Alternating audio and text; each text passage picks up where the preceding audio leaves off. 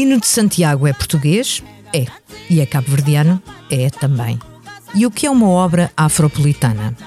O panorama artístico da atualidade está povoado por obras de criadores que viajam por meio delas. São artistas que cresceram num lugar físico onde encontraram referências de outros espaços que os inspiraram. Influências familiares e memórias diferidas de África contribuem para a singularidade de duas gerações de protagonistas que produzem o que de mais refrescante se cria nas artes visuais, música, teatro, dança, cinema e fotografia. São os chamados artistas na condição de pós-memória e constituem uma parte grande dos artistas europeus contemporâneos. O presente que criam é transnacional, transterritorial e está a fazer uma reescrita da história da arte. Será que ela é uma porta para a reescrita da história da África e da Europa? Bem-vindo ao episódio 21 do África Agora, o podcast do Expresso dedicado à África. Para nos falar sobre estas gerações de artistas contemporâneos cujas memórias diferidas desafiam a definição da geografia que lhes serve de inspiração, temos connosco António Pinto Ribeiro. Boa tarde, António. Boa tarde, Cristina. Formado em Filosofia e doutorado em Estudos de Cultura, António Pinto Ribeiro reparte a sua atividade profissional entre programação e investigação. O ACART e a Fundação Carlos de Gulbenkian, tal como a Culturgest, foram os grandes palcos das suas programações em Portugal, porém é também na academia que investiga o Sul Global, que entre nós apresentou. Atualmente é investigador do Centro de Estudos Sociais da Universidade de Coimbra e integra a equipa do projeto Memoir Filhos do Império e Pós-Memórias Europeias. Acaba de lançar o livro Novo Mundo Artes Contemporâneas no Tempo da Pós-Memória. Eu sou a Cristina Pérez, a edição multimédia é de João Luís Amorim. Estamos a gravar na tarde de 16 de julho de 2021. São 15 horas em Lisboa.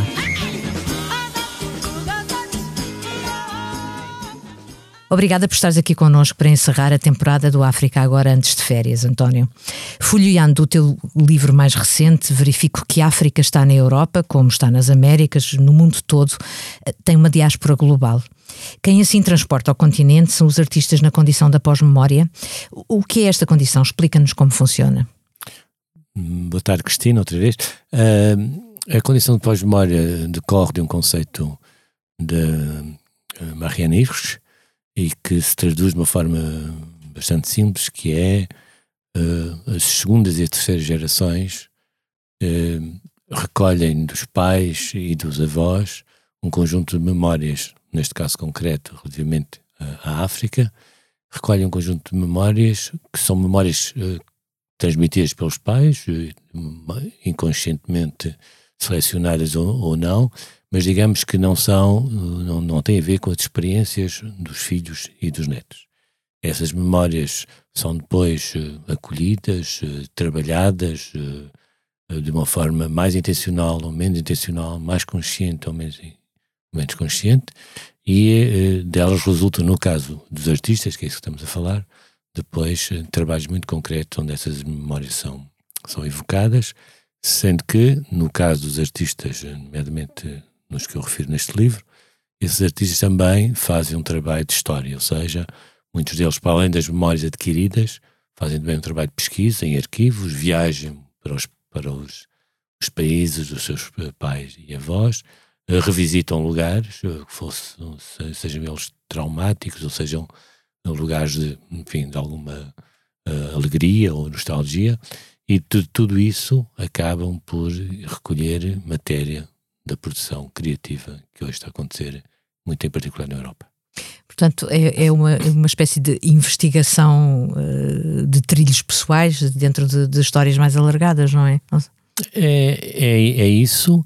Eh, sendo que é muito diferente uh, a forma como o fazem. Uh, para já, como, porque enquanto artistas, cada um terá a sua, a sua teoria privada, a sua linguagem, o seu género artístico.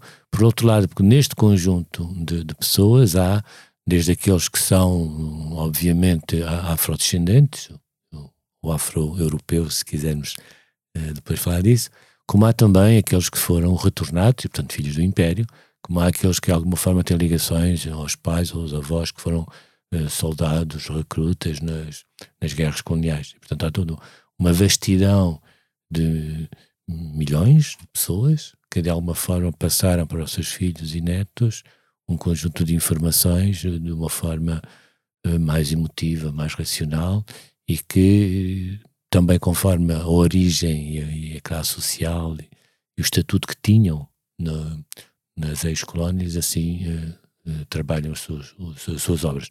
O caso do, do cinema, Amália Escriva, por exemplo, é uma, uma cineasta que é uma filha de Pinoir, portanto trabalha muito sobre a Argélia a partir do seu ponto de vista daquele que é um povo, como eu digo, que é um povo em extinção, porque quando os Pinoir, esta geração de Pinoir falecer, eh, este povo acaba.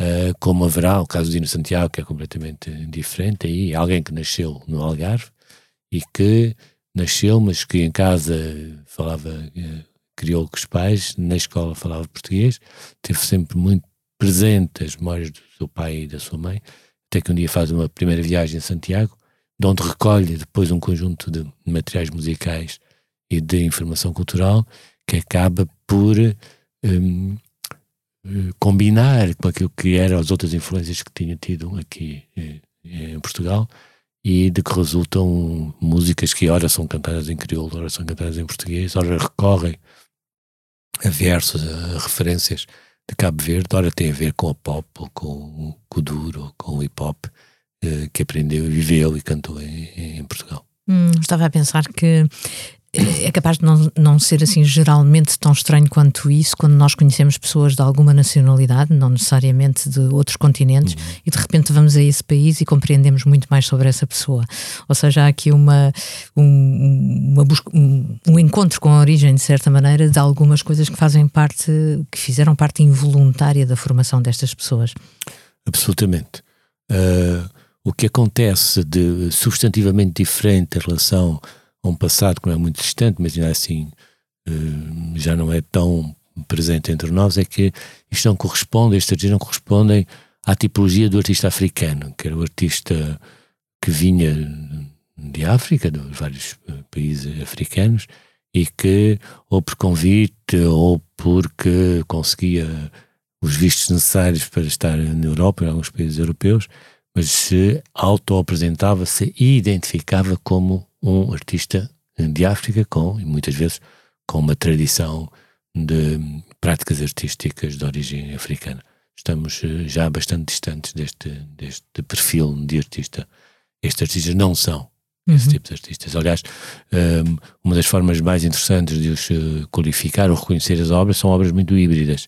E, por exemplo, é muito curioso perceber a diferença entre a segunda geração, que tem uma relação mais direta aos pais, da terceira geração, que está muito mais uh, integrada uh, na, enfim, nas várias cidades uh, europeias, que recorre muito àquilo que são hoje, por exemplo, as redes sociais, as tecnologias de comunicação e que de alguma forma trabalham como colegas que tenham das belas artes e que nunca tenham nenhum tipo de experiência identitária relativamente à África. Hum.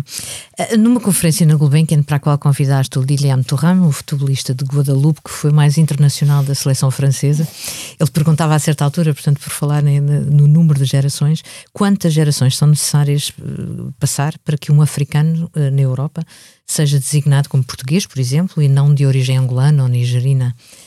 Um, Porquê é que se persiste nesta, nesta, nesta questão que é mais política do que outra coisa? Eh, basicamente porque o que é absolutamente fulcral é descolonizar a Europa. Ou seja, nós temos a ideia que o processo de colonização se aconteceu na altura das independências, em África, mas na verdade isso foi apenas parte do processo e que muito, tem muito necessariamente a ver com os processos de libertação e na sequência de lutas e de percursos traçados eh, ao longo de vários séculos e vários anos. No caso concreto, a Europa ainda não se descolonizou.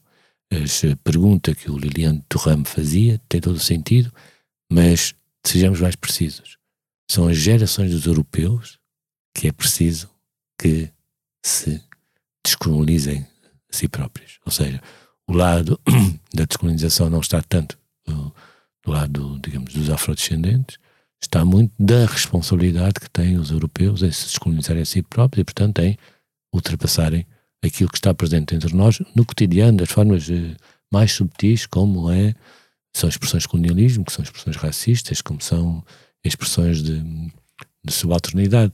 O Liliane di, di, diria muitas vezes, ou dizia muitas vezes, que eh, para ele ele é inconcebível que quando existem manifestações de racismo num, num jogo de futebol, que a equipa constituída por maioritariamente por jogadores brancos não abandonem o relevado nesse uhum. momento.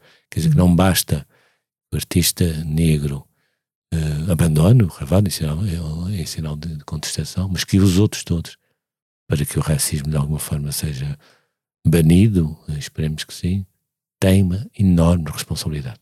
Uhum. Temos visto episódios mais Exatamente. recentes no futebol de, do início dessa solidariedade. Eh, eh, precisamente esta é herança do colonialismo e do racismo pesa também nas abordagens académicas, jornalísticas, sociais, ou seja, é, é uma coisa do nosso cotidiano. Quando na verdade a maior parte das vezes falamos só de assuntos que são questões contemporâneas e que são, neste caso, o objeto do teu livro.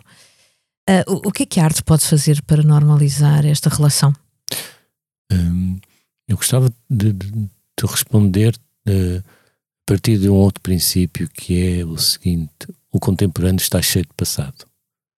Ou seja, e enquanto esse, esse passado uh, pesar no dia a dia, na prática cotidiana, na prática diária das pessoas, e naturalmente é esse um dos trabalhos fulcrais que os investigadores terão, terão de fazer, que é desocultar essa dimensão de, de passado presente no, no, nos nossos dias, será difícil ultrapassar. Ou seja, uma das razões pelas quais o debate é importante não é necessariamente por se, para se reparar o, as violências que o colonialismo e a escravatura exerceram sobre as pessoas. É uma forma de, de esclarecer, de, de alguma forma construir uma outra história, que não a história colonial que ainda existe entre nós, nossos os nossos compêndios de história, dos currículos escolares estão cheios dessa história uh, colonial que pesa sobre nós. E, portanto, o que é preciso primeiro é conversar, o que é preciso é desocultar esta dimensão que está escondida, mas que emerge nas situações menos esperadas. E aí, por exemplo, isso é uma das formas de muitos dos artistas uh, uh, apelarem a esta, à sua produção artística. Ou seja, na verdade, muitos dos artistas reclamam a descolonização das artes. Porquê? porque as artes naturalmente também foram colonizadas, foram pelas técnicas que foram uhum. exportadas para a África, pelas linguagens que foram exportadas, pelos métodos de ensino e também pelos temas. E, portanto, um dos objetivos de muitos artistas uh, europeus, uh, afro-europeus, é exatamente esse: é o de descolonizarem as artes. António, tu eh, falas da academia, falas de, das pessoas que tratam destes assuntos que estão, eh, na verdade, longe de ser unívocas, não é? Ou seja, há, há muitas opiniões ao mesmo tempo. O que é que é preciso para ter os pés assentos na, na terra e, eh, e olhar estes assuntos com, não neutralidade, obviamente, mas com sensatez? Eu falo da academia falo destes investigadores com a consciência plena que ainda é um grupo bastante minoritário e que os investigadores que têm trabalhado seriamente sobre esta matéria são de facto uma, uma minoria, como aliás acontece no jornalismo uh, em Portugal. É um debate que, que, do meu ponto de vista, está bem distante do que está a acontecer, quer em França, quer na Bélgica, quer na Alemanha, quer no Reino Unido. O que me parece que é importante considerar é que este debate deve ser feito a partir da, do estudo, da pesquisa, da investigação e, tanto quanto possível, afastar os, os, os filtros ideológicos que estão muito subjacentes a isto. Há uma dimensão de, de, de perda nas pessoas que são contra o processo de colonização do conhecimento. É como se perdessem o seu passado como se perdessem a história da arte que tiveram. É como se perdessem. Perdem as versões. É? Perdem as versões, versões perdendo-se a si próprios. Hum. E eu, eu, eu, creio que nisso há um medo muito grande de perder isso. Um, muitos destes artistas o que fazem, o que clamam é que têm consciência que o seu processo para a descolonização das artes é, é um processo importante, mas é um processo de, de alguma forma atinge públicos também eles minoritárias. Porque, na verdade, não é possível descolonizar as artes, não é possível descolonizar o ensino, não é possível descolonizar os currículos académicos, não é possível descolonizar os museus, se não se descolonizar o mundo. Isso é um processo longo. Mas também, do meu ponto de vista, irreversível. Hum, hum. Portanto, uh, Uh, só para arrumar as ideias, de que modo é que a reescrita da história da arte é capaz de forçar, uh, ou, ou, seja, implica, pelo que acabaste de dizer, implica a reescrita da história de África e da, e da Europa?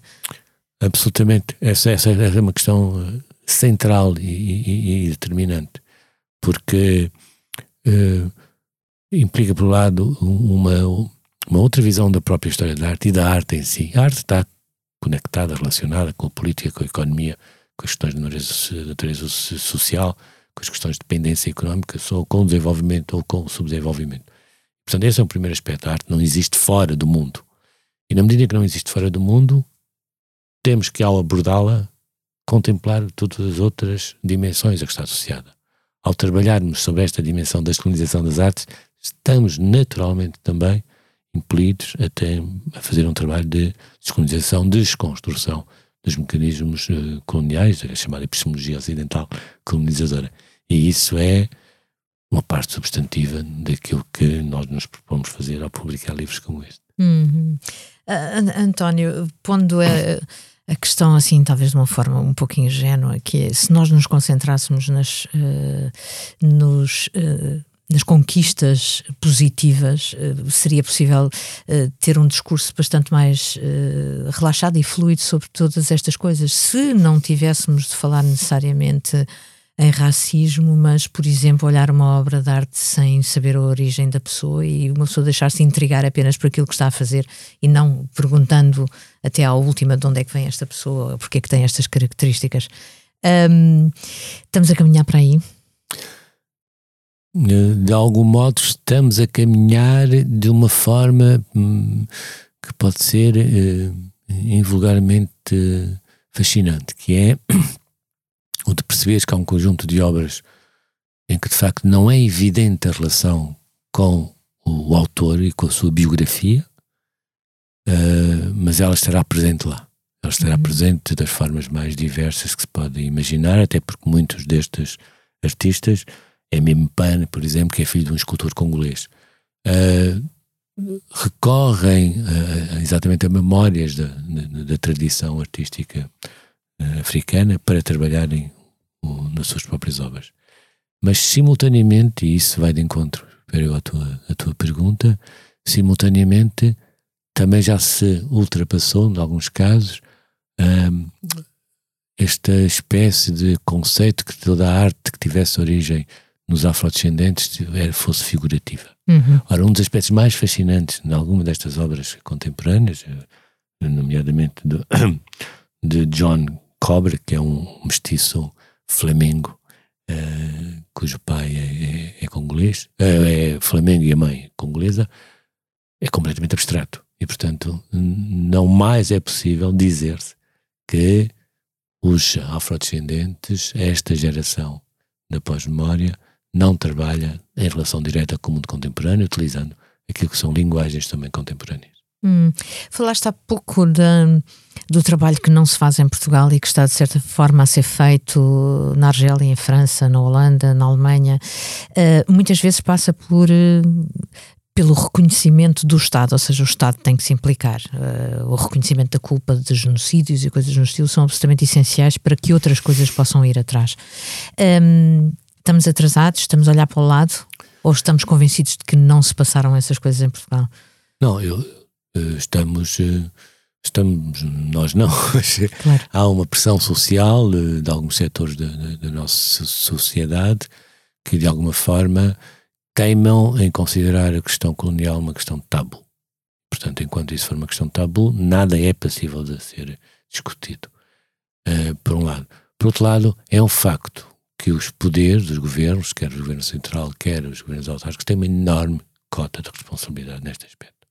Há hoje um, um, tema em debate europeu, que é o tema da restituição das obras de arte, arquivos e restos mortais, uh, que são pertença propriedade legítima de Estados africanos.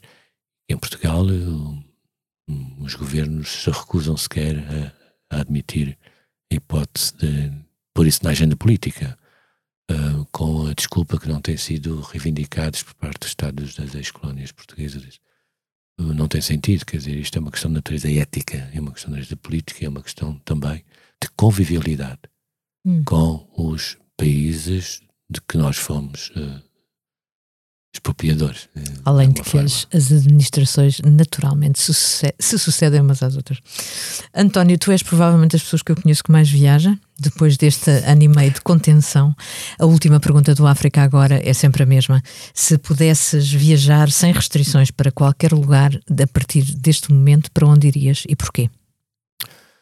Talvez fazer a viagem entre Dakar e Cidade do Cabo. Porque não entre a Cidade do Cabo e Zanzibar. Obrigada. Chegamos, chegamos ao fim. Despedimos-nos até dia 6 de setembro. Além das plataformas de podcast, encontra-nos na homepage do Expresso em expresso.pt.